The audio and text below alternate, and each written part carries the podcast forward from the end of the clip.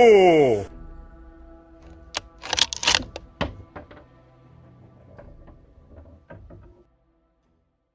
Servus miteinander. Ich darf euch wieder ganz, ganz, ganz licht begrüßen zu unserer neuen Folge von Vier Fäuste für ein Horridor mit mir, dem Phil und mit mir, dem Markus. Hallo. Hallöchen, Leute. Hey, wir haben eine Überraschung für euch. Äh, eine kleine Weihnachtsfolge mit ganz Special Inhalt.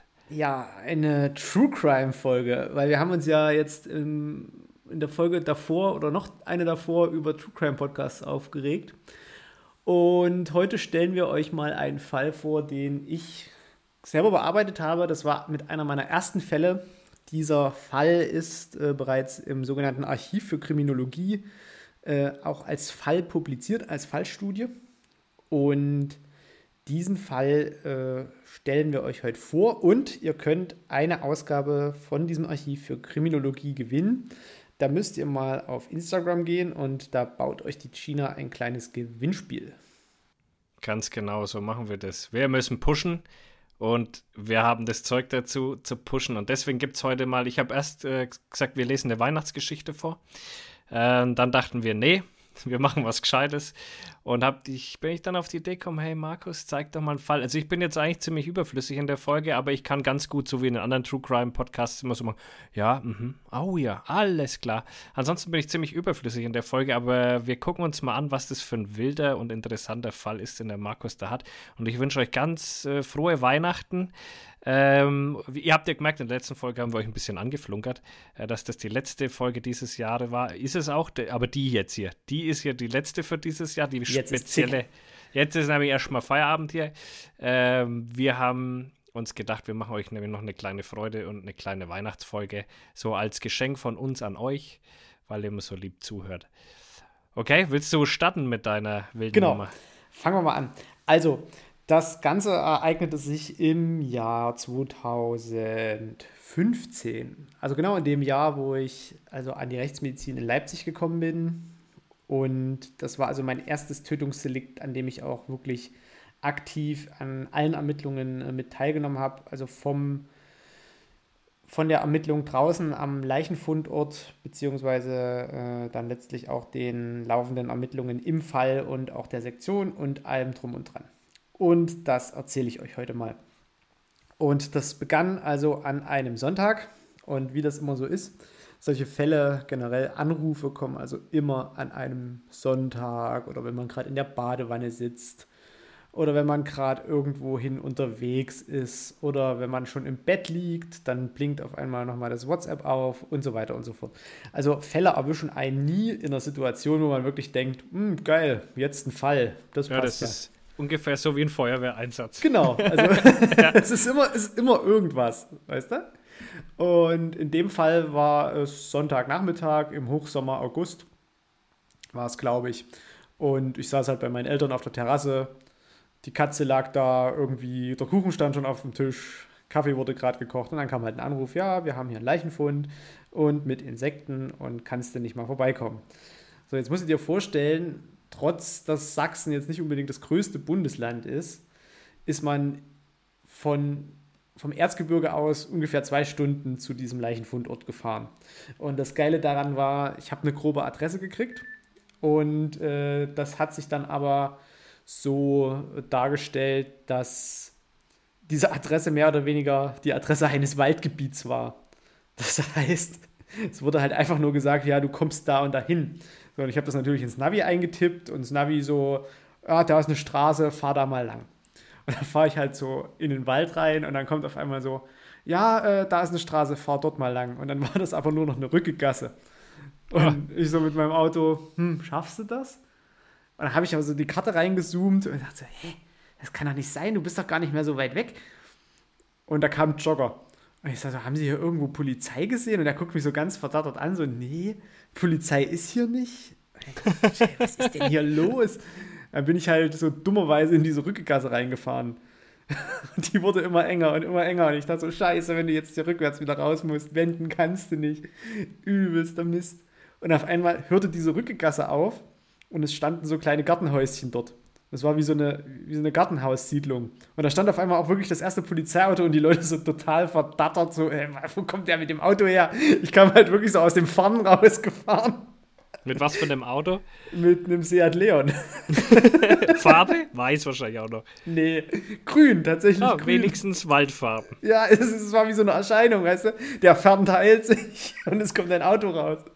Und ich so, hä, was machen Sie denn hier? Ich so, ich bin von der Rechtsmedizin. Ich bin hier angerufen worden, hier soll irgendwo ein Leichenfund sein. Ach so, aber wo kommen Sie denn jetzt her? Ich sag so, na, aus dem Wald. Und wie sind die anderen dahin? Kommen auch über den Weg Nee. oder gab es einen richtigen Es, Weg? es gab eine Hauptstraße und von dieser Hauptstraße gingen erst asphaltierter und dann geschotterter Weg bis zu einem asphaltierten Parkplatz vor dieser Laubenkolonie. Brauche ich nicht, ich habe äh, Forst studiert. Genau. mein Navi hat halt gesagt, nö, Wald. Und ja, wenn ich mich dort festgefahren hätte, ich hatte zu dem Zeitpunkt dort auch nicht unbedingt den besten Empfang, also das wäre wär ein Ding geworden. Aber hat alles geklappt. So. Und dann war da also schon ein ganz großes Aufgebot, es flog schon eine Drohne rum und die ganzen Kriminalisten waren halt auch schon da und hast auch schon wirklich so typisch gesehen, die Leute in ihren weißen Anzügen von der KT und von der Kriminaltechnik. Und dann habe ich dort eine erste Einweisung gekriegt. Das war ein weiblicher Leichnam, wo man nicht wusste, wer das ist. Da wurden dann auf einem iPad so verschiedene Vermisstenmeldungen durchgeklickt, wer das sein könnte. Aber man hat es noch erkannt. man wusste hat es noch erkannt. Die war noch relativ äh, frisch, aber trotzdem schon äh, massiv besiedelt wegen der warmen Temperaturen. Und als die KT dann fertig war, sind wir dann also auch schnell äh, rangetreten und haben dann erstmal Fotos gemacht und die ersten Spuren entnommen und man hat halt massive Gewalteinwirkung gegen den Kopf auch schon gesehen. Und eben durch diese Gewalteinwirkung äh, war jetzt nicht mehr unbedingt erkennbar, wer das mal war, weil jede dieser vermissten Personen hätte diese Person dort sein können, die gefunden wurde.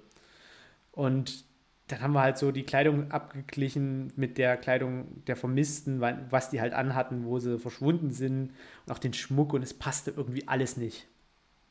Und dann haben wir halt so Spuren genommen und äh, zu so einer Leichenschau äh, gehört ja auch immer die Leiche zu entkleiden und eben zu schauen, was sie für Verletzungen hat. Und beim Entkleiden äh, rutschte dann am Hals ein Seil raus. Also man hatte auf jeden Fall erstmal stumpfe Gewalteinwirkung gegen den Kopf und dann noch eine Drossel, also ein Drosselwerkzeug gefunden.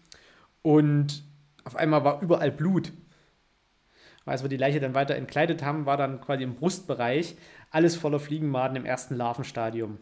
Die Haare waren zugeklebt mit Eipaketen von den Schmeißfliegen. Die waren auch überall aktiv. Das hat gesummt überall. Und insgesamt haben sich dann dort auf dieser Fläche, das haben wir dann aber erst bei der Sektion gemerkt, 14 Messerstichverletzungen noch gefunden. Das heißt, die Person ist halt wirklich mit massiver Gewalteinwirkung gestorben. Die lag in einer embryonalen Hockstellung, sagt man da dazu, also so wie so zusammengekauert, wo man dann immer schon denkt, so ja, die ist dort gestorben und hat sich irgendwie vor Schlägen und Tritten gewehrt. Das stimmt aber nicht. Die Leichenstarre, die also eintritt, wenn jemand stirbt und quasi die, äh, der Sto Stoffwechsel der Muskeln stoppt, dann erstarren ja erstmal die Muskeln. Und in dieser Position ist sie also gefunden worden. Das heißt, in dieser Position ist die Leichenstarre eingetreten und das sprach in dieser Situation auf jeden Fall erstmal dafür, dass wir eben nicht am Tatort waren, sondern wirklich nur an einem Leichenfundort. Und so eine Position spricht dann eigentlich immer für eine Verlagerung kurz nach Todeseintritt in einem Kofferraum. Ah, Die hat okay, wirklich in einem so. Kofferraum diese Leichenstarre entwickelt. Und zudem hat an eine Spaziergängerin, die die Leiche auch gefunden hat, die dort in dieser Laubenkolonie übernachtet hat, äh, auch gesagt, sie hat nachts einen Schuss gehört, was letztlich wahrscheinlich das Zuschlagen einer Kofferraumklappe war. So. Und diese massive Gewalteinwirkung und letztlich auch das Spurenbild passten halt wirklich dazu, dass die Leiche dort nur abgelegt worden ist. Dann sind wir also nach einer umfangreichen Spurensicherung in das Institut gefahren und die Leiche wurde äh, mit einem CT erstmal äh, angeschaut und man hat halt Luft in den, im Körper gefunden, was teilweise schon auf die einsetzende Fäulnis zurückzuführen war, aber eben auch auf diese Stichverletzungen, dass halt Luft in den Körper eindringt. Und zudem hat man knöcherne Verletzungen am Schädel festgestellt und an der Wirbelsäule. Das heißt, das spricht dann wiederum für eine stumpfe Gewalteinwirkung. Für die Drosseleinwirkung konnte man dann einen, äh, eine Schädigung in den Halsweichteilen feststellen. Das heißt, es war nicht mehr klar abgrenzbar, ob sie jetzt an den Stichen gestorben ist oder an der Drosselung. Definitiv nicht an der stumpfen Gewalteinwirkung gegen den Kopf. Die wäre zwar im weiteren Verlauf tödlich gewesen, aber hätte nicht unmittelbar sofort zum Tode geführt. Also die hätte dann wahrscheinlich äh, eher eine Hirnblutung entwickelt und wäre dann daran gestorben. Und somit ist es letztlich erstmal so geblieben, dass du sagen konntest, die ist halt jetzt entweder durch die Drosselung oder eben äh, die Stiche gestorben, weil die Stiche gingen auch ins Herz und führten letztlich auch zu einem inneren Verbluten. Und das war zeitlich so nah aneinander gelegt, dass man es eben nicht mehr feststellen konnte. Wie kann man das überhaupt differenzieren dann? Ab einem bestimmten Zeitpunkt kann man halt sagen, ob es noch irgendwo Einblutungen gibt. Also wenn die jetzt erst erdrosselt wäre, worden wäre und äh, dann äh, die Messerstiche stattgefunden hätten, eine Zeit danach und letztlich auch die, äh, das Blut sich schon gesetzt hätte, beziehungsweise auch letztlich äh, die Einblutung durch fehlende äh, Herzbewegung äh, dann gefehlt hätte oder eben da gewesen wäre, da kann man dann eben schon sagen, dass der Tod erst oder schon beim Drosseln eingetreten ist und dann letztlich die Stiche erst postmortal zugefügt wurden. Das lässt sich schon sagen. Da gibt es also auch dann umfangreiche Histologie, also dass man sich eben äh, Schnitte anschaut aus diesem Zellbereich unter dem Mikroskop. Also das geht auf jeden Fall. Und wenn du an einem Verbluten stirbst, hast du meistens so klare Verblutungszeichen, dass du halt äh, blasse Organe hast. Das hast du ja meistens auch, äh, wenn, du, wenn du was schießt. Du hast ja die Nieren meistens schon sehr hell. Die sind ja nie so richtig dunkel, wie sie eigentlich aussehen. Ja, oder eine Lunge ist ja manchmal komplett weiß. Genau, also, genau. Ja. Und das ist halt einfach so ein ganz klares Verblutungszeichen. Und das war dann sozusagen die erste Leiche. Und am nächsten Tag war dann auch klar, wer das war. Am äh, nächsten Tag schon. Am nächsten Tag, die Polizei hat also wirklich dann eine neue Vermisstenmeldung gekriegt. Und das hat dann wunderbar gepasst. Und da war jetzt aber die Frage, äh, ja, die Frau war verheiratet. Die Tat war ziemlich nah und persönlich. Das heißt, für so eine Tat musst du an jemanden ran. Da kommt also niemand irgendwo in ein Lokal, schießt um sich rum und trifft den Wirt, mit dem man eine offene Rechnung hat, sondern du musst halt ran. Du musst stechen, du musst würgen, du musst schlagen. Und für solche nahen persönlichen Taten spricht dann also auch schon viel, dass eher ein, eine nahe Bekanntschaft oder eine Person, die dir nahe steht, diese Tat eben auch begangen haben könnte. Das trifft natürlich nicht immer zu, aber es ist auf jeden Fall für die Polizei schon ein Indiz. Und es ging dann also weiter. Man wusste, wer der Ehemann war, der war aber nicht mehr auffindbar. Man hatte die Adresse von den beiden, die Wohnung war komplett verwüstet, blutverschmiert. Äh, auch der Garten, da waren also Sachen umgekippt und es sah halt wirklich aus, als wäre dort eine Tat abgelaufen. Und jetzt war aber die Frage, na gut, der gemeinsame Pkw ist auch weg, ist es vielleicht ein Raubmord? Also ist dort vielleicht eine dritte Person außer Ehefrau und Ehemann irgendwie in die Wohnung gekommen, hat beide umgebracht. Deswegen hat man halt erstmal eine Fahndung für diesen Pkw, für diesen gemeinsamen äh, rausgegeben und eben letztlich auch für den Ehemann. Weil weiteres wusste man ja noch nicht.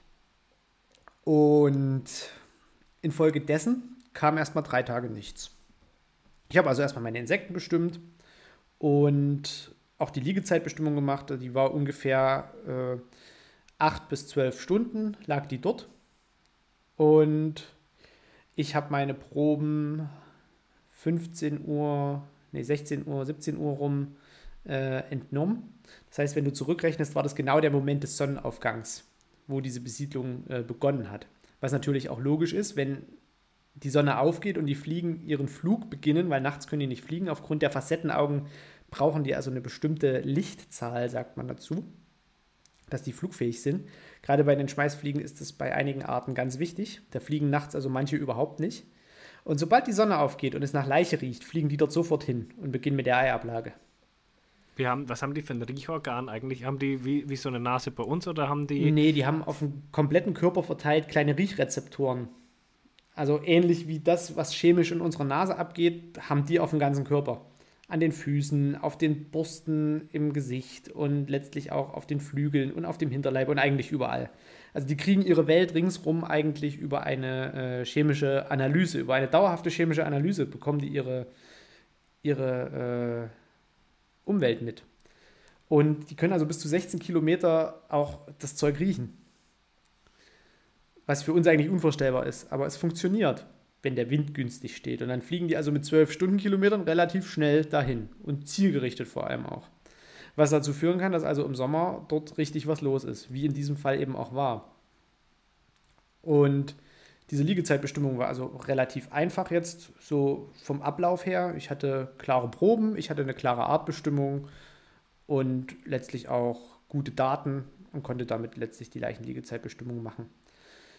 Drei Tage später wurde dann der Pkw festgestellt und auch wieder in so einer typischen Zufallssituation. Da sind also ein paar Orte weiter die Polizisten, die dort einfach Streife gefahren sind, zu McDonalds gefahren mittags, haben sich ihre Tüte geholt und sind dann in so einen Wendehammer reingefahren in einem Gewerbegebiet, um dort in Ruhe zu essen. Und da stand auf einmal der Pkw, der gesucht wurde. Das gibt's manchmal nicht, ne? Krass. Und als die ausgestiegen sind, um zu gucken, weil der Pkw wurde ja gesucht, hat es schon so ein bisschen komisch gerochen aber nur so leicht im Wind. Und da sind sie losgelaufen und siehe da, in so einer Hecke am Rand vom Gewerbegebiet lag dann also ein männlicher Leichnam. Das war dann der Ehemann. Der sah natürlich aufgrund der dreitägigen Liegezeit schon etwas anders aus. Da hatten wir also auch schon äh, Fliegenmaden im dritten Larvenstadium. Wir hatten letztlich alle Larvenstadien aktiv, fressen dort und hatten auch die Fäulniserscheinungen schon ein ganzes Stück fortgeschritten. Da kam natürlich wieder die KT, es ging wieder alles seinen gewohnten Gang. Und als die Leiche dann seziert wurde, äh, sah man dann am Handgelenk so quer, man sagt dazu Probierschnitte. Wenn also jemand versucht, sich mit einem Messer zu suizidieren, zieht er nicht sofort komplett durch, sondern schneidet erstmal oberflächlich. Wenn man wahrscheinlich nie so viel Mut hat, da direkt einfach den Schnitt zu setzen. Da hast du immer so kleine Ritzverletzungen. Ach, und okay. Ist das bei jedem so oder gibt es welche, die ziehen es gleich richtig hart durch? Das ist natürlich auch immer äh, so eine Sache. Es ist häufig, genau. Es ist nicht in 100% der Fällen so. Also manche nehmen auch ein langes Messer und ziehen sich das einfach durch den Hals mit einem Schnitt. Da sieht die Wohnung aus wie modernes Kunstwerk danach. Da hast du, haben wir alles schon gehabt, so teilweise auch Leute, die sich an der Hand einfach einen glatten Schnitt setzen, wo die Hand halb dann ab ist. Also wenn das Messer scharf genug ist, wenn du am Gelenk schneidest, ist die Hand halt ab. Und also da hat man schon diverseste Sachen. Manche haben sich mal die Zunge abgeschnitten und sind daran dann verblutet. Alter, ey. Es, es gibt echt krasse Sachen. Ich denke mir dann halt immer so an die Leute, die das dann sauber machen müssen. Die Putzfrau, die Hardcore-Putzfrau Hardcore beispielsweise kommt dann. Die Spube. Die Spube, die Spurenbeseitigung. und es war tatsächlich der Ehemann. Das war dann relativ schnell klar. Der hatte also Ausweisdokumente dabei und in seiner rechten Hand sogar die Tatwaffe, nämlich ein Messer. Und er hatte nicht nur die Probierschnitte am Handgelenk, er hatte auch insgesamt neun Stiche in den Brustbereich, die vom Winkel her äh, nur dadurch zu erklären waren, im tieferen Stichkanal dann, dass er die sich selbst zugefügt hat. Also wir hatten Alter, hier einen klaren Suizid. Das Problem war, er war Rechtshänder und hat sich auch rechts von der Körpermittellinie insgesamt sechsmal in die Brust gestochen, wo du aber jetzt per se erstmal nicht verblutest, sondern nur wahnsinnige Schmerzen hast, weil er nicht wusste, dass das Herz halt leicht links liegt. Die letzten drei Stiche gingen dann auch ins Herz und daran ist er dann letztlich innerlich verblutet. Boah, wie krass muss das eigentlich sein, dass du, also ich meine, wenn man sich jetzt zum Beispiel mit dem Nagelzwicker ein bisschen zu weit ins Nagelbett reinschneidet, ist das schon heftig, ne? Aber wenn du dich wenn du mehrfach auf dich selber einstichst, das ist ja schon eine Nummer, wo du denkst, also entweder musst du da völlig betäubt gewesen sein mit irgendwas oder was weiß ich. Das kann, du kannst doch nicht weiter auf dich einstechen, wenn das, also das ist doch, geht es? Also hört man da nicht automatisch auf auch irgendwann? Also ich, krass. Nee, äh, das sind dann halt psychische Ausnahmesituationen. Ja, aber dass der Körper das kann.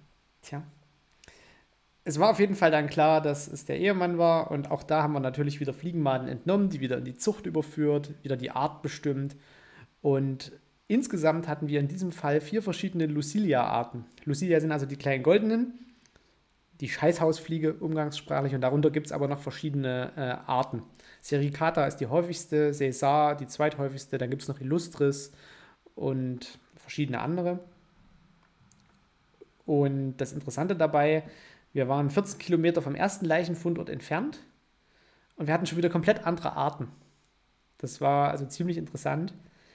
Und das Spannende daran war, dass man halt wirklich nur anhand der Fliegenarten nahtlos überprüfen konnte, wie der Tatablauf war. Der wurde natürlich dann durch die Polizei bestätigt, beziehungsweise parallel dazu ermittelt, aber an den Fliegen hat man es halt wunderbar gesehen, dass die Frau tatsächlich zuerst gestorben ist, weil auf der Frau haben wir nämlich noch was ganz Besonderes gefunden. Ein einzelnes Tier schon im zweiten Larvenstadium. Und das muss mindestens 16 Stunden alt gewesen sein. Und das Interessante daran, die 16 Stunden passen wiederum mit der Nacht nicht überein. Deswegen muss dieses einzelne Tier, was wahrscheinlich nicht das einzige war, aber in diesem riesengroßen Madenteppich, dann letztlich das, was herausgestochen ist. Die anderen waren wahrscheinlich in einer dieser Wunden drin oder wurden bei der Sektion weggespült. Die kriegst du dann einfach nicht mehr zu fassen, weil es einfach zu viele sind. Aber dieses eine Tier hat uns eben darauf gebracht, dass die schon am Vortag gestorben ist, in der Nacht in dem PKW verlagert wurde, dann die Besiedlung stattgefunden hat und der Mann letztlich seine Besiedlung am gleichen Tag wie sie bekommen hat. Allerdings natürlich vom Zeitrahmen her, nachdem sie ihre erste Fliegenmade bekommen hat. Und damit war es für uns eigentlich relativ schnell klar, dass diese massive Besiedlung, die wir bei der Frau gefunden haben, aus diesem ersten Larvenstadium, an diesem Morgen des Fundtages bei der weiblichen Leiche passiert sein muss. Dieses zweite Larvenstadium aber schon so alt war, dass der Tod schon am Vortag eingetreten sein muss. Parallel dazu haben wir beim Ehemann festgestellt, dass er genau am gleichen Tag besiedelt wurde wie seine Frau. Allerdings natürlich mit anderen Fliegenarten. Und letztlich dadurch eben auch gezeigt, dass er sich kurz nach dem Verbringen seiner Ehefrau dort an diesem Ort auch selbst umgebracht hat. Und damit hatten wir diesen Fall rein aus Sicht der Insekten komplett rekonstruiert. Und ähm, war die dann ein ganzes Stückchen größer, die Fliegenmade, oder hast du zufällig einfach eine erwischt, die halt ein Stückchen älter war? Oder? Nee, die war tatsächlich auch so ein bisschen auffällig, weil dieses erste Larvenstadium, die sind halt wirklich nur so 4 mm groß. Und es ist halt so ein ganz konstanter Teppich, wenn die sich bewegen. Und dann war ein Tier, was tatsächlich größer war. Krass, in so kurzer Zeit. Das ne? habe ich mir direkt so weggeknippt.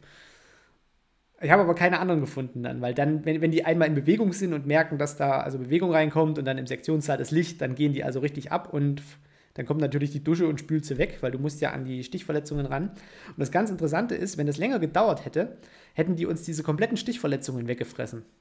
Du könntest das dann zum Schluss, wenn also die Verwesung fortschreitet und der Madenfraß auch, könntest du das nur noch an knöchernen Verletzungen, zum Beispiel im Rippenbereich, festmachen, ob da wirklich Stichverletzungen waren.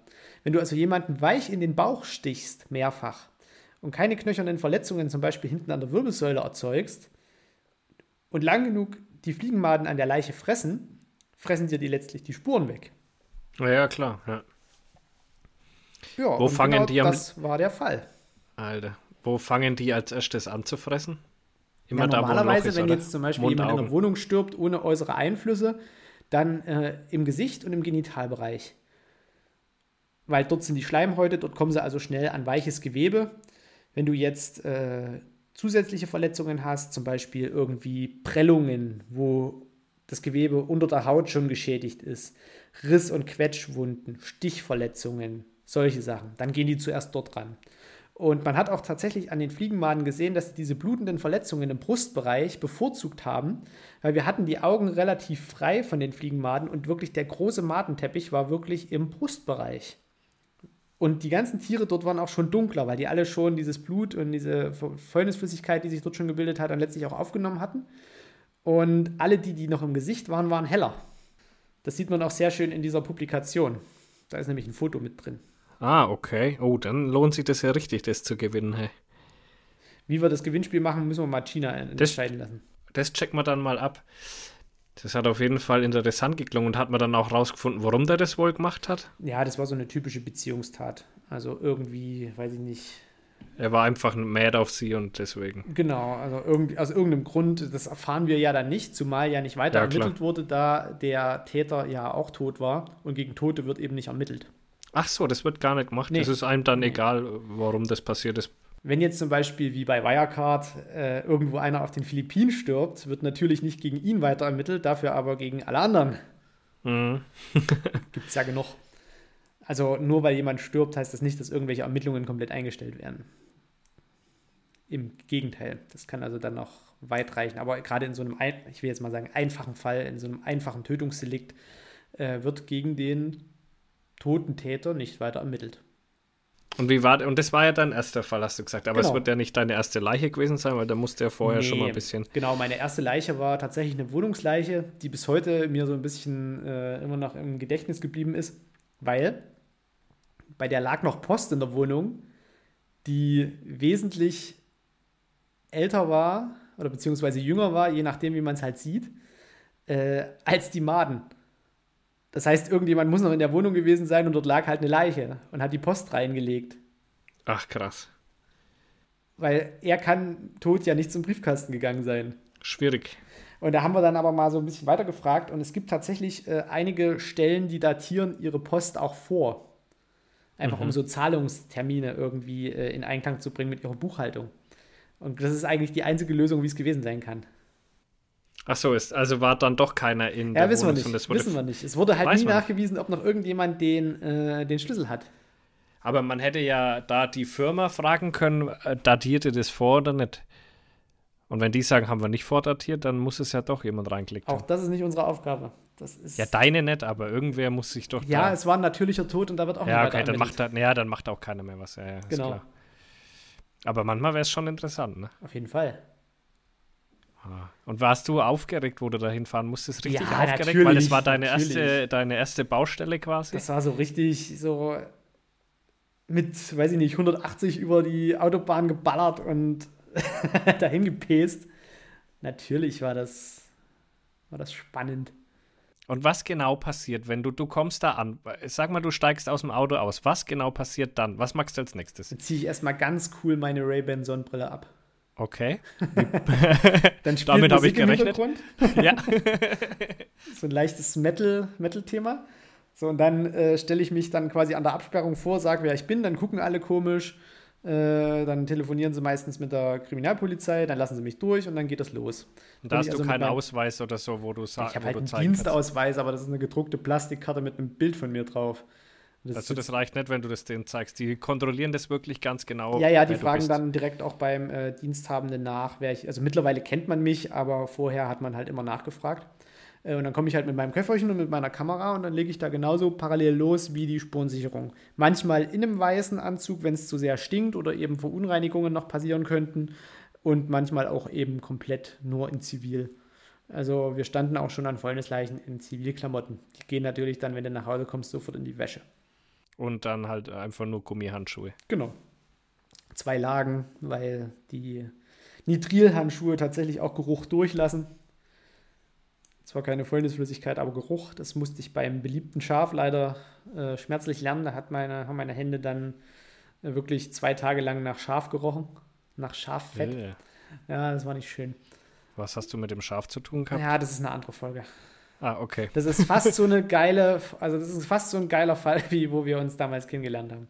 Oh Gott, oh Gott. Ja. Öh, dann graust es mir schon fast wegen. Aber ich bin gespannt auf die Schafsfolge. Die ist dann auch das, eine Special-Folge. Das Schaf. Nee, das, das, muss ich tatsächlich erstmal so niederschreiben, dass es in meinem nächsten Buch erscheinen kann. Ach so. Und äh, dann werde ich das auch mal vorstellen. Aber das beliebte Schaf ist tatsächlich, ja, passt. Hat auf jeden Fall gestunken. Hat auf jeden Fall gestunken. Und meine Hände auch. Die habe ich dann in Kaffee gewaschen und allem möglichen. Das ging nicht weg. Es hat immer noch nach scharf. Aber was am besten eigentlich immer funktioniert, das habe ich beim Angeln festgestellt, wenn du an eine äh, Edelstahl, ähm, na, wie heißt es, Wanne, wo du halt äh, deine Hände wäschst, ne? Edelstahl-Waschbecken, reibst, dann ist der komplette Fischgeruch auf einmal weg. Geht auch bei Zwiebeln, bei allem. Einfach die Hände an dem Edelstahl reiben, was? ist komplett weg. Ja, ist total krass, hätte ich auch nicht gedacht. Aber es gibt ja sogar so Edelstahl-Seifen. Das ist einfach so nur so ein Klotz aus Edelstahl und da reibst du die Hände dran. Und dann ist es ist komplett der Geruch weg. Mach keinen Scheiß. Doch, geht wirklich. Also, das ist total krass, wenn die Hände übelst eklig nach Fisch oder sowas gestunken haben, einfach kurz so Edelstahl reiben, reiben, reiben, riecht nichts mehr. Ich weiß nicht, das ist neutralisiert irgendwie den Geruch so krass. Geil. Ja, voll muss man ausprobieren. Irgendwas Mach ekliges ich, anfassen. Ich brauche noch ein Weihnachtsgeschenk für meinen Vater. Der ja. ist ja Angler. Ein Stückchen Edelstahl. Ein Stück Edelstahl, einfach so ein gefrästen Mit scharfe, Bitteschön. Scharfe Kanten. Bitteschön. Ja. Ähm, aber was genau, du, aber du kannst es noch genauer beschreiben. Oder darf man das noch genauer beschreiben? Also, dass du sagst, du nimmst jetzt deine Pinzette und, und pflückst die da weg ja, nein, oder, oder ja, nach was guckst ja du? Oder? Reden, dass ich die nicht ja, ja, nee, aber weißt, aber ja, ja, aber man muss es doch ein bisschen genauer, dass man sich es besser vorstellen ja, genau, kann. Wir waren einer, nicht dabei. Also mit einer Pinzette, dann habe ich so kleine äh, Gefäße, durchsichtige, die sind dicht, da ist 70-prozentiger Alkohol drin. Und dann äh, werden die da also einfach reingeschmissen. Wenn ich die Möglichkeit habe, eine heiße Flüssigkeit irgendwie mitzuführen, kommen die erst in die heiße Flüssigkeit, werden abgetötet. Dann strecken die sich komplett, ist aber beim ersten Larvenstadium völlig überflüssig. Und dann ähm, ja, kommen die in Alkohol, Fotos werden gemacht, alles wird aufgeschrieben. Und dann ist so ein Fall eigentlich erstmal draußen fertig. Dann klärt man das natürlich noch mit der Polizei und macht sich Notizen, misst die Temperatur. Äh, ich wollte gerade sagen, wo kriegst du die Temperaturen dann von den Tagen zuvor her? Bei irgendeinem so Meteorologen dann? Beim Deutschen Wetterdienst. So. Ja. Und manchmal auch, gerade wie in dem Fall, äh, bei so Hobby-Meteorologen, die dann irgendwo eine Messstation haben, diese online betreiben, gibt es also relativ häufig. Und also ich hatte jetzt bisher noch nie einen Fall, wo ich keine Temperaturdaten hatte. Und ja, dann geht die Rechnerei los. Und bestimmt wird das Viechzeug unter Mikroskop. Und mit so einer Bestimmungsliteratur, wie das vielleicht jeder aus dem Biologieunterricht kennt, das ist eigentlich relativ unspektakulär. Aber die Ergebnisse sind halt immer cool. Naja, klar. Und irgendwer muss es ja machen. Genau. Ah, ja. Und dann kannst du quasi, also ich habe mir das immer ein bisschen anders vorgestellt, und zwar, dass du die mitnimmst und dann guckst, äh, wie alt die so sind, aber das ist eigentlich dumm, ne? Man kann sie natürlich auch töten und dann gucken. Genau, also äh, du nimmst ja auch eine Lebendprobe mit tatsächlich und ah, packst sie in und den die lässt du dann, die lässt dann weiter wachsen. Genau, oder? die lasse ich weiter wachsen. Und dann kriege ich ja irgendwann wieder ausgewachsene Fliegen, die werden dann wieder gefüttert. Und wenn die mir dann wieder Eier legen, kommen diese Eier bei der draußen vorgefundenen Temperatur und bei dem Temperaturverlauf wieder in den Klimaschrank. Und dann sehe ich genau, wann haben die denn äh, letztlich dieses Stadium erreicht. Und das magst du jedes Mal? Es ist immer von Fall zu Fall unterschiedlich. Also okay, wenn ich halt wirklich knifflige Sachen habe, äh, wo es nicht eindeutig ist, dann wird es gemacht. Wenn ich jetzt aber einen Fall habe, wo nur eine Fliegenart mit einem festgelegten, mit einer festgelegten Körperlänge, weil daran machst du das Alter fest, äh, in einem normal temperierten Keller liegt, dann äh, ist das also mehr oder weniger überflüssig. Trotzdem wird es gemacht. Also trotzdem nehme ich immer Lebendproben mit. Und äh, die ist. Fliege an für sich äh, wächst dann als weiter, bis sie stirbt, oder was? Genau, die fliegt dann rum, bis sie stirbt. Nee, wächst so, weiter. Nee, die Ob wächst die, nicht weiter. Die, die, die ist einmal Fliege und dann ist gut, ne? Genau, dann ist gut. Die häuten sich nicht nochmal. Aber wie kannst du dann sagen, wie alt so eine Fliege ist? Ja, bei der Fliege ist es schwierig. Es geht ja um die Maden. Ja, ja. Wenn die Fliege aber bei da einer Fliege ist, könntest du jetzt also nicht. quasi beim, beim Schlupf aus der Puppenhülle ist Schluss, was die genaue ah, Zeitbestimmung okay. angeht. Danach ist die Fliege Fliege. Und das ist in den meisten Fällen auch ausreichend. Weil wenn die zweite Generation kommt, ist meistens schon so eine Fäulnis, dass du eh nur noch äh, auf Tage oder Tage, Tagesabschnitte quasi die Rückrechnung bilden kannst. Also wir sagen da nicht mehr, es sind genau 16 Stunden, sondern wir sagen jetzt, es sind fünf bis sieben Tage oder zwölf bis 15 ah, okay. Tage, so in dem Dreh, weißt du? Mhm. Anders, genauer kriegt man es nicht hin und es ist auch eigentlich richtig so, dass wir es so machen, weil äh, die Natur ist ja nie einheitlich. Die Natur hat ja immer Schwankungen. Und selbst von Jahres, also von Jahr zu Jahr gibt es selbst so kleine, feine Schwankungen innerhalb der Fliegenpopulation. Und es gibt kleine, feine Schwankungen zwischen der Fliegenpopulation in Schleswig-Holstein und in Bayern. Und damit hast du unterschiedliche Anpassungen. Und so eine Fliege kriegt teilweise zehn Generationen im Jahr hin, so eine Fliegenart. Und in zehn Generationen hast du ja auch eine relativ hohe Mutationsfrequenz drin. Das heißt, du hast immer irgendwelche Ausreißer, die sich vielleicht ein paar Stunden schneller entwickelt oder langsamer, je nachdem. Gut, Gut, ich meine, die bayerische Fliege ist natürlich klar, dass die da ein bisschen anders ist, weil die sich hauptsächlich auch von Weißwurst ernährt. Genau. Und das ist ja ein ja. Energieträger ohne Ende. Ja. Da werden die sich relativ schnell fortpflanzen, Wahrscheinlich. mal. So wird es sein. Ja, sollte man mal genau prüfen. Ja, also war doch, war doch eine, eine spannende Geschichte. Und der hat dann quasi, also um es nochmal zusammenzufassen äh, für mich, der hat quasi dann daheim, hat dieser Kampf stattgefunden, da hat er dann seine Frau umgebracht und hat die dann da einfach irgendwo dann in den Wald hingefahren und genau. dahin gelegt. Und war die dann wenigstens da irgendwo versteckt gelegen oder hatte nee. die einfach. Also er hat es wahrscheinlich aus seiner Sicht war sie versteckt, weil er nicht mitgekriegt hat, dass da noch diese Laubenkolonie war.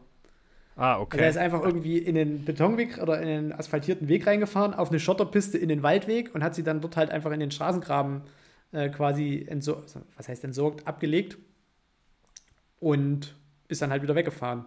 So, und am nächsten Morgen geht die Frau dort mit ihrem Hund spazieren. Tja. Und findet halt die Leiche. So kann ein Tag auch losgehen. Ja, prima. Und dann hat er sich gedacht, okay, und jetzt fahre ich noch irgendwo anders hin und bringe mich auch noch um. Wird wahrscheinlich während des Wegfahrens passiert sein, ja. Weil das war der Weg zur Autobahn, wo wir, wo der dann lag. Ach mal, hast gemeint, er hat erst noch weiter wegfahren wollen, dann hat er genau, aber doch gedacht, hat er aber halt gemerkt, oh, das war ja jetzt blöd. Das so. war jetzt blöd, ja. ja. Und Diese- hat sich dann eben äh, suizidiert. Krass. ey. Jupp. Ja, ähm, Das ist der Job. das ist der Job, ey. Und das ist halt wirklich True Crime. Weil wenn mir jetzt irgendeine Larissa erzählt, dass da irgendwo irgendwas mal passiert ist, was sie anhand von irgendwelchen äh, Fernsehmitschnitten oder irgendwelchen Zeitungsartikeln recherchiert, weil sie kommt ja nicht an die Ermittlungsunterlagen, äh, tja, da kann man sich halt auch klemmen. Weil Ja, eben.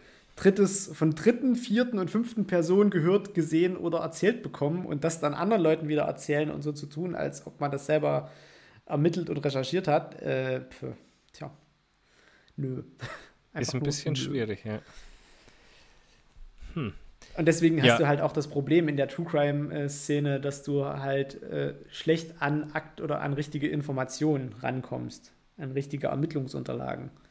Weil das ist halt relativ schwierig. Dass ja, du da klar. wirklich mal, Man will äh, da auch nicht, sich nicht komplett in die Karten gucken lassen, halt auch Genau. wahrscheinlich. Nee, das ist ja vor allem auch, äh, solche Sachen stehen ja auch mehr oder weniger unter einem Verschluss erstmal. Natürlich hast du als Öffentlichkeit äh, das Recht darauf äh, zu erfahren, was deine Judikative macht. Aber trotzdem gibt es natürlich von der Staatsanwaltschaft schon immer erstmal so kleine Hindernisse, dass du jetzt sagst, ich rufe jetzt da an und will die Ermittlungsunterlagen zu dem und dem Fall. Da wollen die schon wissen, warum. Das ist jetzt nicht so, dass die dir da einfach sagen, ja, wir machen Ihnen eine Kopie, kommen Sie morgen und holen Sie sich die ab. So ist es nicht. Und was Polizeiarbeit angeht, äh, lässt sich da sowieso ungern jemand in die Karten gucken. Also von der Polizei erfährt man aus der Situation dann sowieso nichts. Und sobald es um personenbezogene Daten geht, von Dritten, Zeugen etc. pp., auch die werden nicht rausgegeben. Na, ist ja richtig. Das heißt, was du kriegen kannst, ist vielleicht das Urteil, das schriftliche Urteil, dann nach, der, nach Abschluss des Verfahrens, aber selbst das, also, weiß ich nicht, ob man da einfach so anrufen kann und sagen, hey, ich hätte gerne mal zu dem Fall das Urteil. Ja, ja. Das ist komisch, dass trotzdem diese Szene so boomt, obwohl ja die wirklich die wenigsten überhaupt äh, aktiv in der Szene sind. Naja, also von den Rechtsmedizinern äh, sind zwei Professoren jetzt podcastmäßig aktiv. Haben wir ja in der letzten Folge schon angesprochen. Mhm.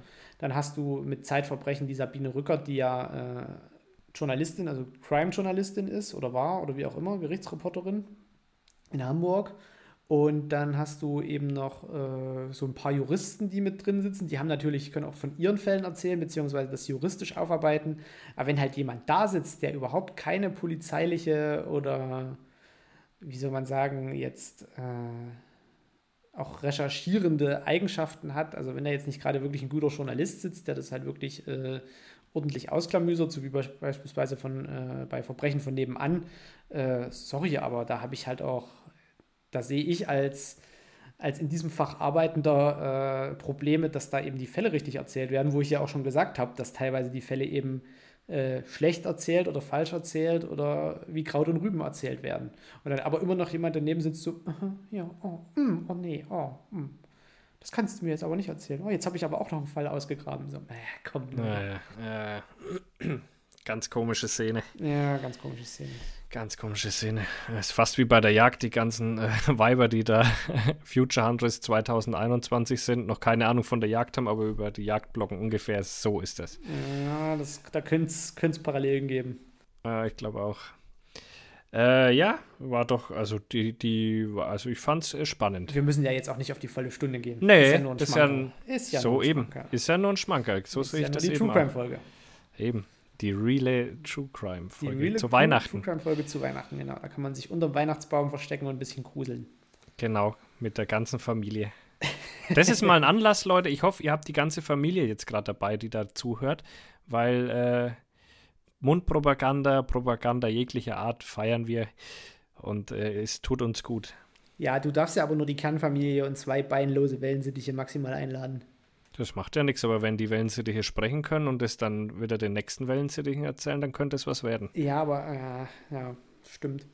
Oder du hast halt irgendwie eine humpelnde Katze mit Bronchitis. Die kann auch noch ziemlich Werbung machen. Aber die darf ja, ja auch nur mit maximal drei Personen unter 14 Jahren quasi in dem Kreis sitzen. Ach, es ist das sogenannte Katzen. Bei uns ist wahrscheinlich, bei uns ist wahrscheinlich wieder anders. Ja, also, weißt du, in, im Saarland, da darfst du wahrscheinlich äh, den kompletten Schafstall ja. und die Kernfamilie. Aber das ist dann auch schon das komplette Saarland. Nicht. Ja. Das ist ja das äh, Interessante bei dem bayerischen, also der bayerische Jagdverband hat so, eine, so einen Schrieb rausgebracht, wo dort steht, was man darf und was man nicht darf. Also theoretisch kannst du jetzt mit 15 Hundeführern Drückjagd machen. Äh, möchtest du gern aber mit äh, 10 oder was weiß ich wie vielen, ist ja eigentlich egal, Leuten Hundeausbildung betreiben, das darfst du nicht. Wo ich mir so denke, okay, äh, Macht es Sinn? Nein, nicht wirklich. Als ob man bei der Hundeausbildung genau so nah beieinander steht, dass man sich wirklich anstecken kann.